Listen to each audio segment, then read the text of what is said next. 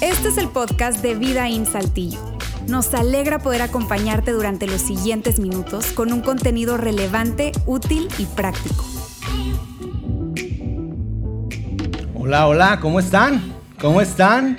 Eh, bienvenidos a Vidaín. Mira, eh, quiero ser algo vulnerable contigo, iniciando con eso, porque siempre que tengo el privilegio de poder estar aquí y compartir con ustedes, mi mente me juega una broma. Mi, mente empieza a imaginarse un escenario en donde está la familia, previa a llegar a la iglesia diciendo, hey, mi amor, vamos, este, porque probablemente hoy da el mensaje Alejandro Mendoza y es increíble, es un comunicador que qué bárbaro, usa los datos, las cosas. No, no, no, mi amor, ojalá y sea Luis. Luis, ¿no? Con esa picardía y esa forma en que da el mensaje.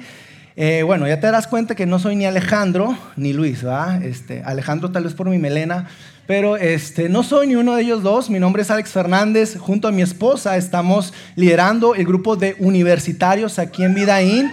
Son esos gritones que andan por ahí. Ahorita hablamos a la patrulla para que venga por ellos, ¿verdad? Este, pero nos encanta, nos encanta poder servir con ellos, estar ahí.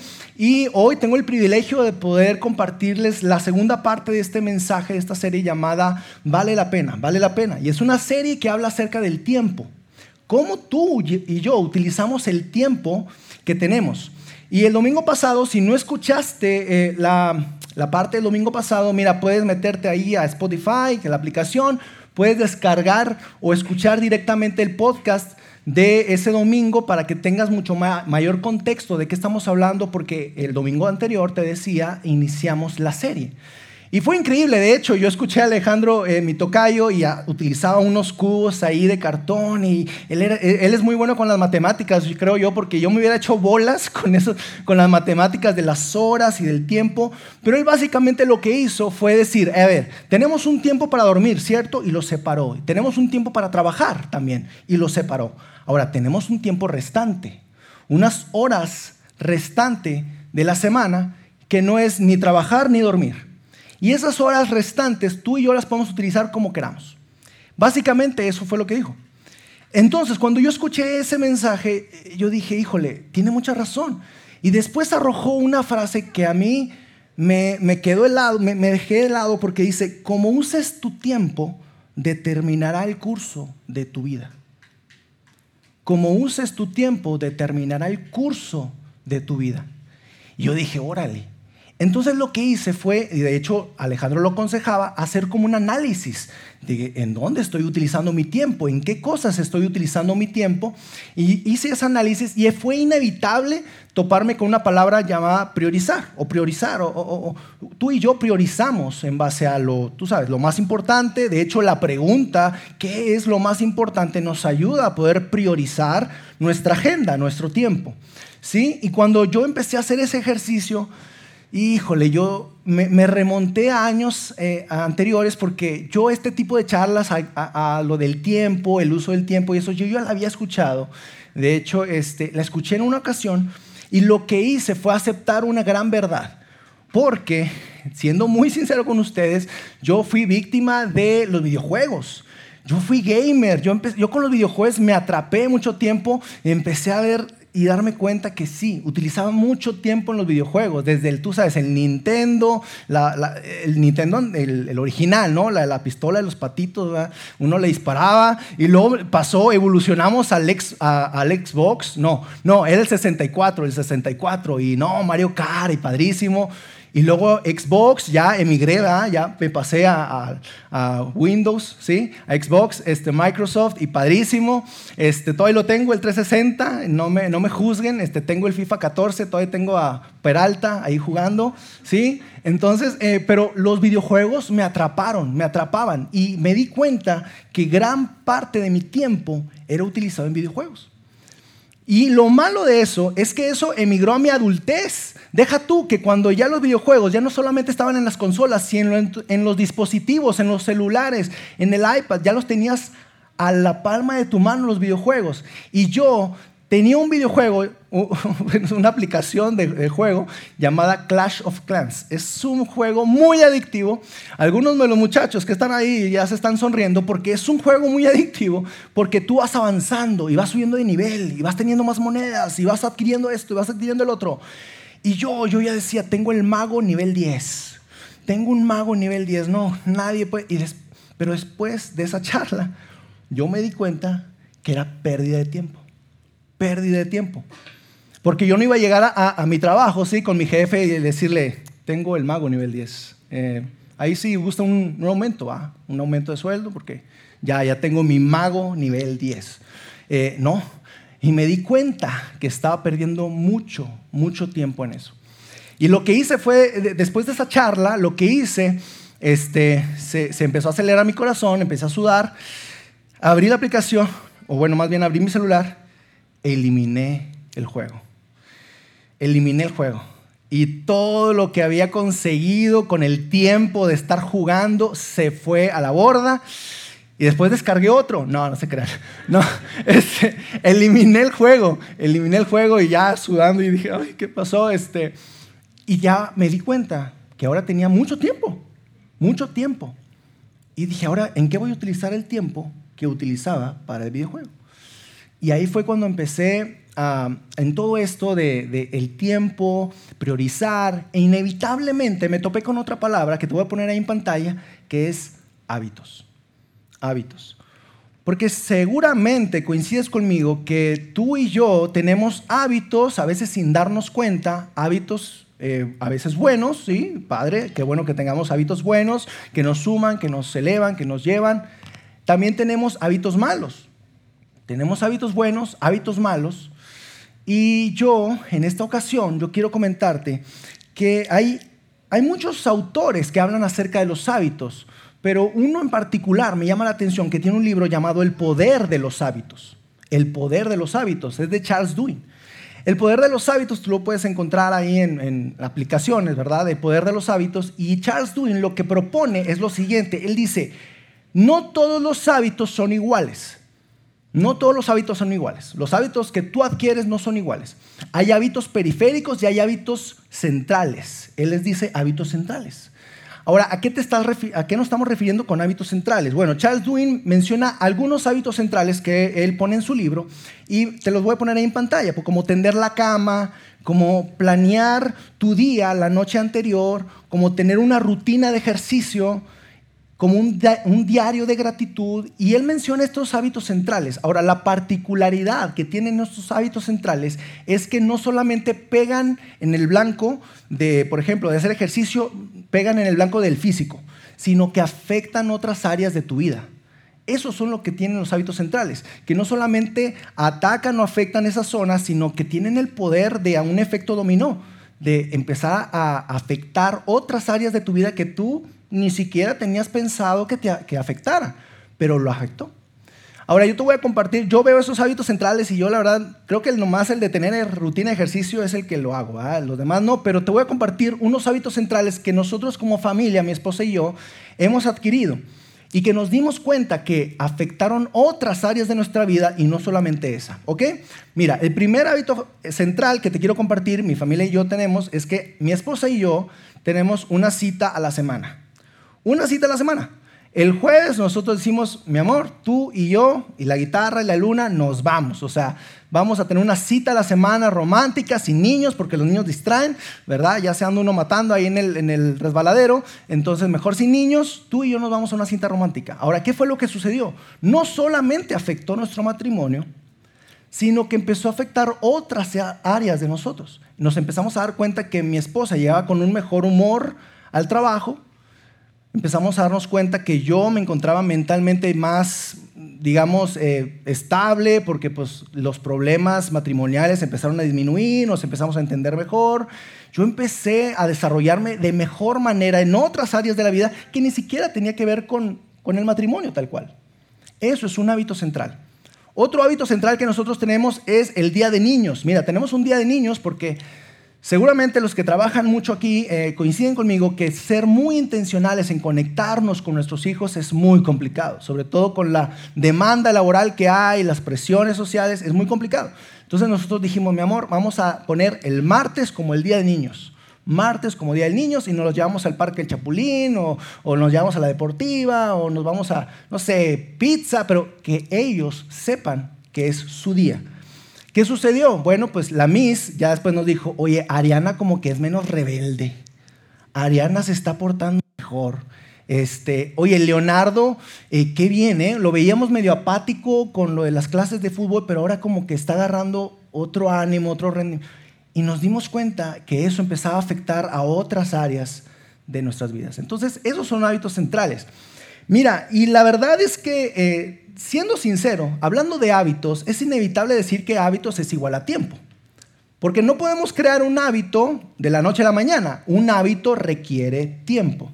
¿Cierto? Entonces, cuando nosotros nos, posicionamos en decir, ok, ¿cómo utilizamos nuestro tiempo? Y partiendo de ahí, ok, ¿qué hábitos queremos tener? Bueno, yo quiero invitarte esta tarde a que juntos desarrollemos un hábito central. ¿Recuerda? Hábito central. Y ese hábito central al que te quiero invitar es tener tu tiempo personal con Dios. Tener tu tiempo personal con Dios.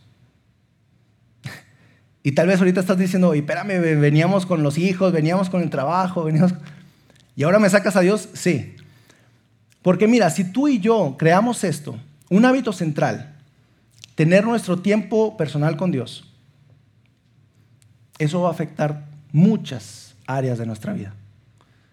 Y yo no lo digo, lo dijo Jesús. Entonces, antes de saltarme a esa parte de por qué Jesús dijo eso, eh, quiero decir a las personas que están aquí que no son seguidores de Jesús, que vienen invitados y que esta parte de creer eh, en Jesús y, y Dios, esto es totalmente opcional para ti.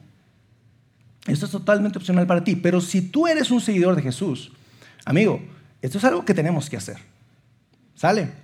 Entonces, para que ustedes tengan mayor contexto de esta conversación, yo quiero invitarlos, obviamente no, bueno, sería genial, ¿verdad? Que en su casa pudieran leer de Juan. Juan, el discípulo Juan, escribió, eh, redactó este, la vida de Jesús, pero Juan, a partir del 13 al 17, Juan 13 al 17, se avienta una carta padrísima, o sea, empieza a escribir lo que Jesús les estaba diciendo en aquel tiempo en aquel tiempo. Entonces lo que él escribió está padrísimo, pero yo quiero, yo quiero decirles que en ese momento, cuando Juan estaba eh, con Jesús y los discípulos, eran los momentos finales de Jesús. Era la recta final, era cuando ya eh, el que lo atraparan estaba a la vuelta de la esquina. Entonces Jesús, su, su conversación con los discípulos fue sumamente eh, eh, nuclear, o sea, tenía muchas, muchas cosas que tenían, eh, era como de mucha relevancia. Y yo veo cómo Jesús empezaba a inclinarlos a decirles, hey, Pedro, Juan, esto es lo más importante. Quiero, quiero acercarlos a que observen qué es lo más importante. ¿Recuerdan esa pregunta para priorizar? ¿Qué es lo más importante? Bueno, yo veo a Jesús haciendo eso con los discípulos. Quiero acercarlos, acercarlos para que vean qué es lo más importante. Porque Jesús les está diciendo, hey, mira, amigos, quiero decirles que yo ya me voy. Este, me van a capturar, eh, me voy a ir de ustedes, este, se van a espantar, va a haber esto, va a haber el otro. Y los, los discípulos, yo me imagino que estaban en ese momento como que, wow, ¿qué, qué va a pasar? Pero Jesús empieza a mencionarles qué es lo más importante. Y es ahí donde los, quiero llevar a Juan 15.4. Dice, dice lo siguiente, ¿qué es lo más importante? Dice, permanezcan en mí y yo permaneceré en ustedes. Pues una rama no puede producir fruto si la cortan de la vid. Y ustedes tampoco pueden ser fructíferos a menos que permanezcan en mí. Y cuando escuchamos esto, tal vez vienen muchas dudas a nuestra cabeza y decimos, ¿qué onda con esto? ¿Cómo que la vid? ¿Cómo que si permanecemos? Pero me gusta mucho Jesús porque no se queda ahí. Jesús sigue explicando. Y Jesús dice, yo soy la vid y ustedes son las ramas. El que permanece en mí como yo en él, dará mucho fruto. Y luego dice, separados de mí, no pueden ustedes hacer nada. Wow. Y ahí yo creo que los discípulos congelados, ¿verdad?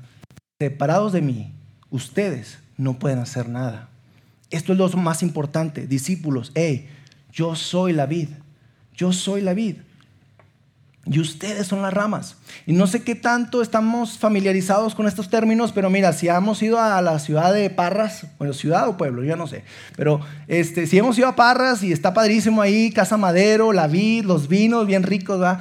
Este, pero ahí la vid resulta ser este, este tronco principal, ¿sí? Que sostiene a las ramas que producen el fruto, que producen a las uvas. Eso es la vid. Entonces, básicamente lo que, se está, lo que les está diciendo Jesús es, hey amigos, yo soy la vid, yo soy la fuente. Ustedes no son la fuente, yo soy la fuente. ¿Sí? ¿La fuente de qué? Bueno, si nos ponemos a pensar, ¿qué nos puede dar Dios? ¿Qué nos puede dar Jesús? La vid, la fuente. Y es como si Jesús le estuviera haciendo, yo les puedo dar vida, esperanza, identidad, paz. Solamente yo, solamente yo les puedo dar eso. Solamente yo soy la fuente. No hay otra forma, no hay otra manera. Hay personas que buscan identidad en otras cosas, identidad en su coche, identidad en su casa, identidad en su trabajo. Pero amigos, eso se va a acabar. El trabajo tarde o temprano, pues adiós, chao. O sea, sí, eres gerente de Magna, pero tarde o temprano, sí, amigos, eso sucede. Te vas a quedar en tu casa porque ya tiene 78 años. Yo soy la vid. Yo soy la fuente. ¿Qué más te puede dar? Seguridad, confianza, propósito. Mira que a veces, híjole, o sea, yo veo y digo, no, o sea, vámonos a París, vámonos a Roma. Ay, no, padrísimo. Amigos, terminando ese viaje, eso no, no te va a dar el propósito, vas a sentir vacío aún a pesar de eso. Terminas de pagar el BMW y te vas a sentir vacío. Terminas de pagar esa casa de 4 millones y ese vacío no se va a llenar. No se va a llenar. Hay un vacío único, diseñado para que Dios, para que Jesús lo llene. Y Él nos está diciendo eso, eh, yo soy la fuente, tú no. Yo soy la fuente, tú eres la rama, tú no produces esas cosas. Produces propósito por ti mismo, tú no produces vida por ti mismo. Tú las recibes de mí, tú las encuentras en mí. Y si nosotros nos encontramos en nuestras vidas, tú sabes, con ese afán de conseguir, de tener, de buscar y esto y el otro, pero sin la fuente, nos vamos a encontrar agobiados, estresados, tal vez molestos, porque Jesús les está diciendo, yo soy la vid, yo soy la fuente. Separados de mí, y lo dice, separados de mí, no pueden ustedes hacer nada. Fíjate qué fuerte. Separados de mí, no pueden hacer nada. Y tal vez tú estás escuchando eso y dices, no, Alejandro, no. A ver, espérate. Mira, yo no, yo no estoy muy conectado a la fuente, te voy a ser sincero. Y tengo un Audi A3 estacionado allá afuera. He conseguido cosas. Yo he hecho cosas. Tengo una casa, que si la vieras. Mira, mañana nos vamos para París. He hecho cosas, Alejandro. No me vengas como que no puedo hacer nada si no estoy conectado con la fuente. Y yo te voy a decir lo siguiente. Mira, sí, tienes razón. Puedes tener todo eso. Pero la pregunta es, si eso que tú, que tú estás buscando con ese afán y obteniendo esas cosas, si eso que es importante para ti la pregunta es, ¿también será importante para Dios? ¿También será importante para Dios? Dios está diciendo, wow, una casa de 6 millones, increíble, padrísimo, súper bien. O está diciendo, no, no es por ahí, no es por ahí. Lo que tiene sentido para ti, tal vez, no tiene el mismo sentido para Dios. Y nosotros deberíamos de vez en cuando reflexionar en eso, porque estamos en una sociedad que, nos empuja a, cosas que a veces no tienen sentido. Y te decía, te podrás terminando de, de, hacer ese proyecto o de ganarte ese proyecto empresarial que batallaste tanto para que te lo dieran, pero por fin lo conseguiste. Pero después pasa el tiempo y te encuentras agotado, después te encuentras ansioso, te encuentras hasta enojado, triste, ¿Qué sucede? Porque pues de repente llegaste de Australia y te veo infeliz. Conociste el mundo y te veo vacío. Y Jesús, de alguna manera, él sabía eso. Y les decía a los discípulos, yo soy la vid, yo soy la fuente, no busquen otra, porque no lo van a hallar. Se van a encontrar como persiguiendo el viento.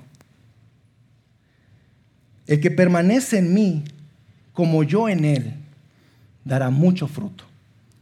Esa es otra de las partes que decía. El que permanece en mí, como yo en él, dará mucho fruto. Ok, cuando se trata de fruto en la Biblia, ¿a qué se está refiriendo? De una u otra manera, cuando se habla de fruto en la Biblia, se habla de resultados. ¿sí? Eso es el resultado de. Entonces, cuando nosotros hablamos de resultados, ¿sí? Ah, gracias. Cuando nosotros hablamos de resultados, pues bueno, aquí traje algo gráfico para que lo vieran, ¿sí? De manera gráfica. Yo jamás he visto una parra, ¿sí? Esta del, de las uvas, yo jamás he visto que como que saque el fruto, pero para adentro. O sea, todos los frutos que, tenemos, que, que, que, hay en nuestra naturaleza son visibles, se ven, es fácil de observarlos.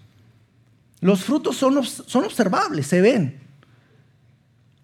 Y también algo muy curioso que me gusta mucho cómo Jesús lo hizo, esta analogía, es que los frutos sirven para otras personas. ¿Te das cuenta?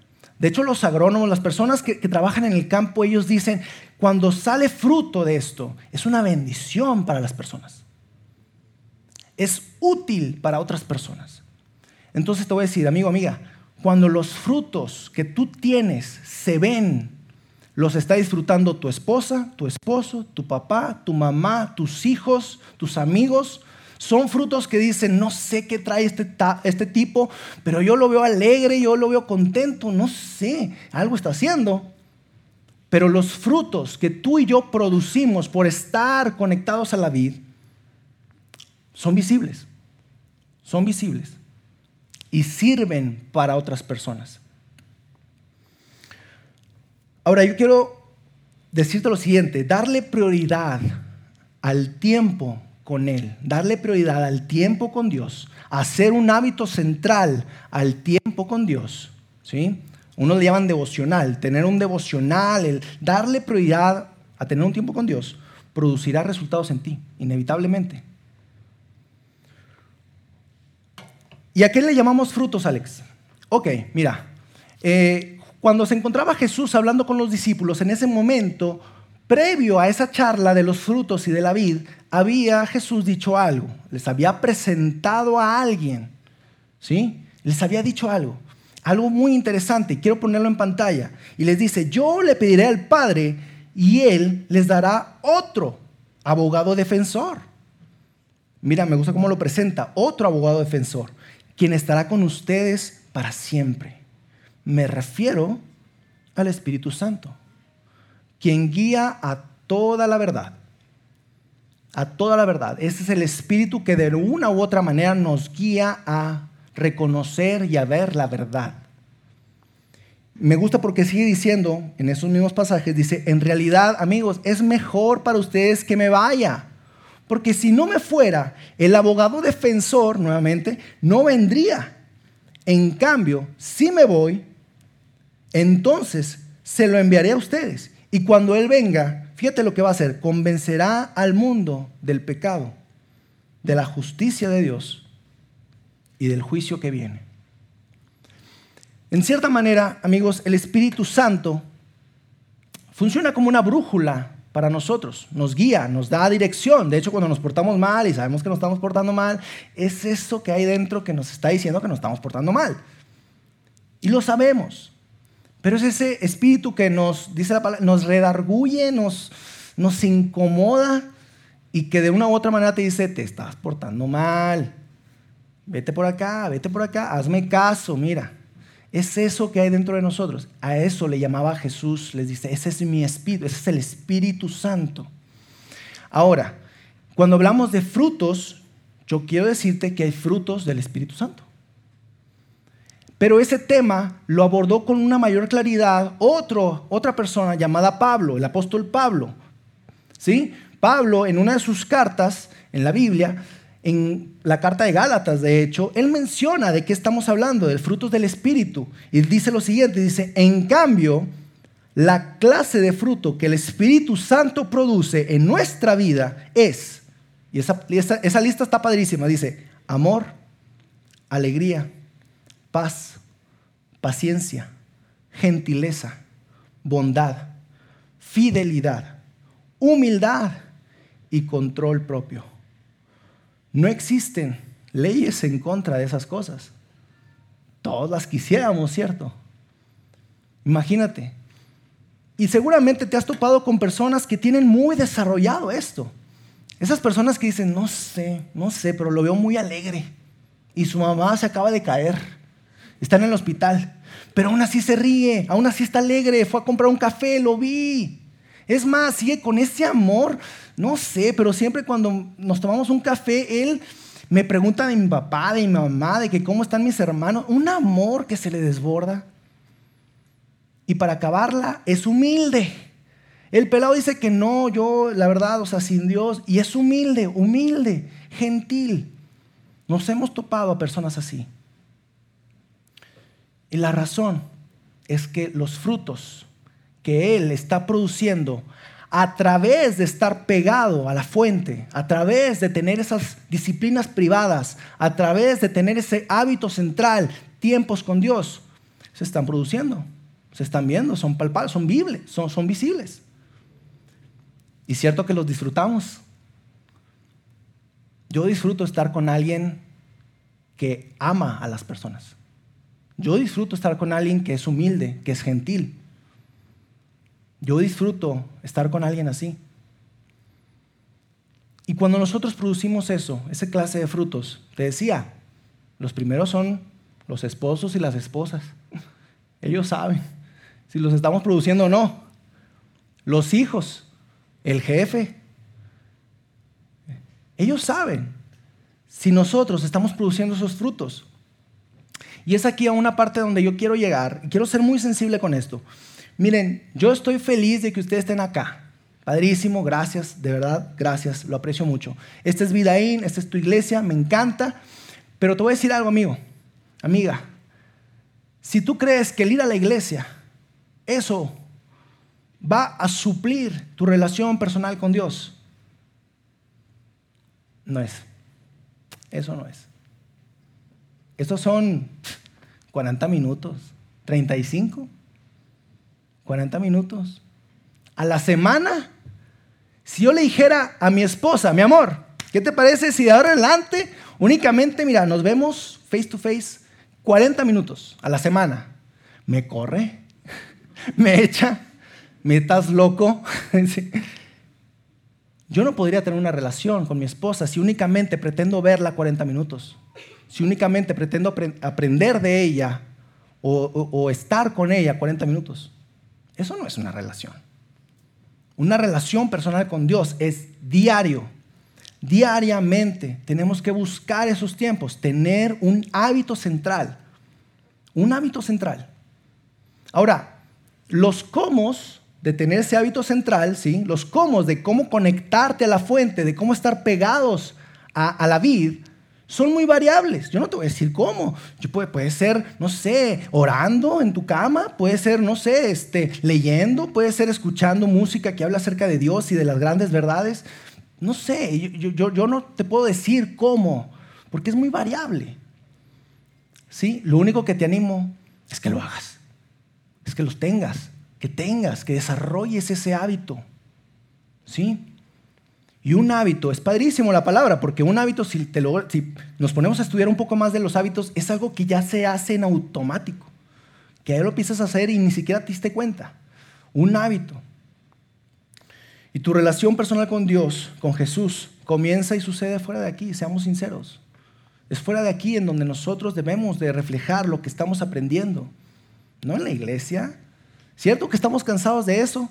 De personas religiosas, golpes de pecho, tú sabes, ¿no? De que no, sí, yo, la iglesia, yo y Dios estamos conectados. Este, y sales y te peleaste con el pelado que te tapó el estacionamiento, no sé, pero sí, sí, la iglesia se vive afuera. Ahora, muy bien, pasemos a la parte práctica, ¿les parece? A la parte práctica. Aquí siempre somos muy prácticos. ¿Cómo puedo utilizar esto, pero en la práctica? Muy bien. Punto número uno, elige un lugar. Elige un lugar. ¿Dónde? ¿Dónde tendremos ese hábito central? ¿En el cuarto? ¿En la recámara? Eh, eh, ¿En la sala? ¿En tu patio? ¿Una silla? ¿Un sofá? No sé. ¿Dónde? Elige un lugar. ¿En tu carro? Bueno, no lo ideal porque peligro ya ando manejando ahí, no. No sé. Pero elige un lugar. En la regadera porque los niños no me dejan, no hay otra manera de tener. Me estoy bañando con el shampoo y estoy orando. No sé. No sé, de verdad. O sea, pero elige un lugar. Un lugar nos posiciona en, en algo que de verdad vamos a hacer, en una acción. Elígelo, posiciónalo. Punto número dos, elige un horario, un horario, en la mañana, en la tarde, en la noche, madrugada, no sé. Elige un horario, dependiendo de tu jornada laboral, dependiendo de tu estado de vida, no sé. Elige un horario, ¿sí? Jesús nos modelaba que era de madrugada, ¿cierto? De muy temprano. Jesús lo hacía desde muy temprano, oraba a su Padre. ¿Cómo lo vas a hacer? Madrugada, temprano. Elige un horario. Si no eliges un horario, lo estás dejando como que muy en el aire. Te va a ser muy fácil escaparte. Elige un horario. Yo aquí voy a poner otro más. Pon un testigo ahí. Dile a tu esposo o tu esposa. Porque si no, bueno, lo mismo. Va a ser muy fácil escapar, ¿no es cierto? Elige un horario y a un testigo. Tercero, elige un plan. ¿Por qué? Porque ya vas a estar en la regadera. El de la regadera va a estar así. Lo, eh, Señor Padre Santo, tú, en nombre de Jesús, amén. Listo. No, elige un plan. Elige un plan. Oye, Alex, es que yo jamás he leído la Biblia. Te entiendo. Chido, te entiendo. Pero ahorita, gracias a Dios, mira, tenemos una tecnología bárbara aquí. Tenemos una tecnología bárbara. Hay una aplicación llamada, bueno, la Biblia, YouVersion, ¿sí? Y es una aplicación que tú descargas a tu celular, como siempre lo traes. Es una aplicación que si no sabes ni por dónde comenzar, te da planes de lectura. Y si tú estás ahorita con problemas, no sé, de, ansiedad, hay planes de lectura que dice yo, Dios y la ansiedad. Y si estás ahorita en un problema de matrimonio, yo, Dios y mi matrimonio. Bueno, no sé cuáles son los, los títulos, ¿verdad? Pero hay muchos planes de lectura. Es tan fácil, tan sencillo. No necesitas conocer la Biblia en su totalidad para iniciar esto. Entonces, mira, aquí están. Es tan fácil. Elige un lugar, elige un horario, elige un plan. Y de esa manera no te vas a poder escapar de hacer un hábito central, tener un tiempo para Dios diario el tiempo que tomes en eso, bueno, eso ya es muy variable, 5, 10 minutos, 15 minutos, algunos echan una media hora, dos horas, eso ya es muy variable, ¿verdad? Pero te voy a decir algo, si tú estás haciendo todo esto, o tú me, estás, o, tú me puedes decir, Alex, bien, pero yo ya lo estoy haciendo, ¿qué tal? Yo ya lo estoy haciendo, yo voy un paso adelante. Chido, mi pregunta es, ¿se están viendo los frutos? ¿Se están viendo los frutos? Porque si yo, tú ya los estás haciendo y estos frutos no se ven, o tus hijos no los ven, o tu esposa no lo ve, tu jefe no lo ve, compadre, algo hay que hacer. Algo está fallando ahí. Dicen los de los viñedos, nosotros cambiamos el flujo del riego conforme a nuestros frutos. Si el riego no está funcionando, quiere decir que le falta más o le falta menos. Pero es en base a los frutos que nosotros modificamos el riego. Entonces, si tú ya lo estás llevando y no se ven estos frutos, hagamos algo. Haz algo. ¿Sí? Algo está pasando. ¿Ok? Ahora te voy a decir ya por último cómo yo lo estoy haciendo, porque va a decir, ah, pues sí, ¿y tú, Alex? ¿Y tú? Ok, bueno, sí.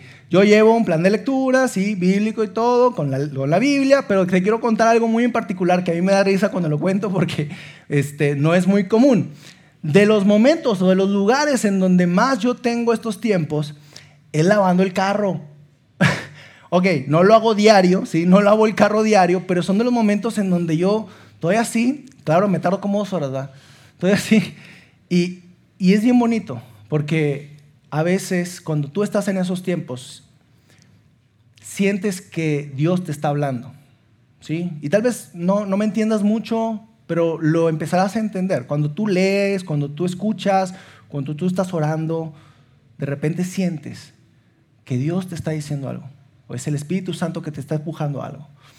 Entonces, amigos, ten un lugar, elige un horario, ¿sí? Y elige un plan. ¿Sale? ¿Les parece si oramos? Señor, te damos gracias, Señor. Gracias, Padre. Gracias porque este tipo de charlas nos ubican nuevamente en qué es verdaderamente lo más importante. No según nosotros, sino según tú, Dios. ¿Qué es lo más importante? Y hoy aprendimos que lo más importante es estar conectados. Estar conectados a ti. Gracias, Señor, por la facilidad y la gracia que nos has dado a través de Jesús, el podernos conectar tan fácil, orando, leyendo, escuchando, pero darte un tiempo personal a ti y tenerlo como un hábito central en nuestras vidas. En el nombre de Jesús. Amén. Amigos, muchas gracias. Están despedidos. Adiós.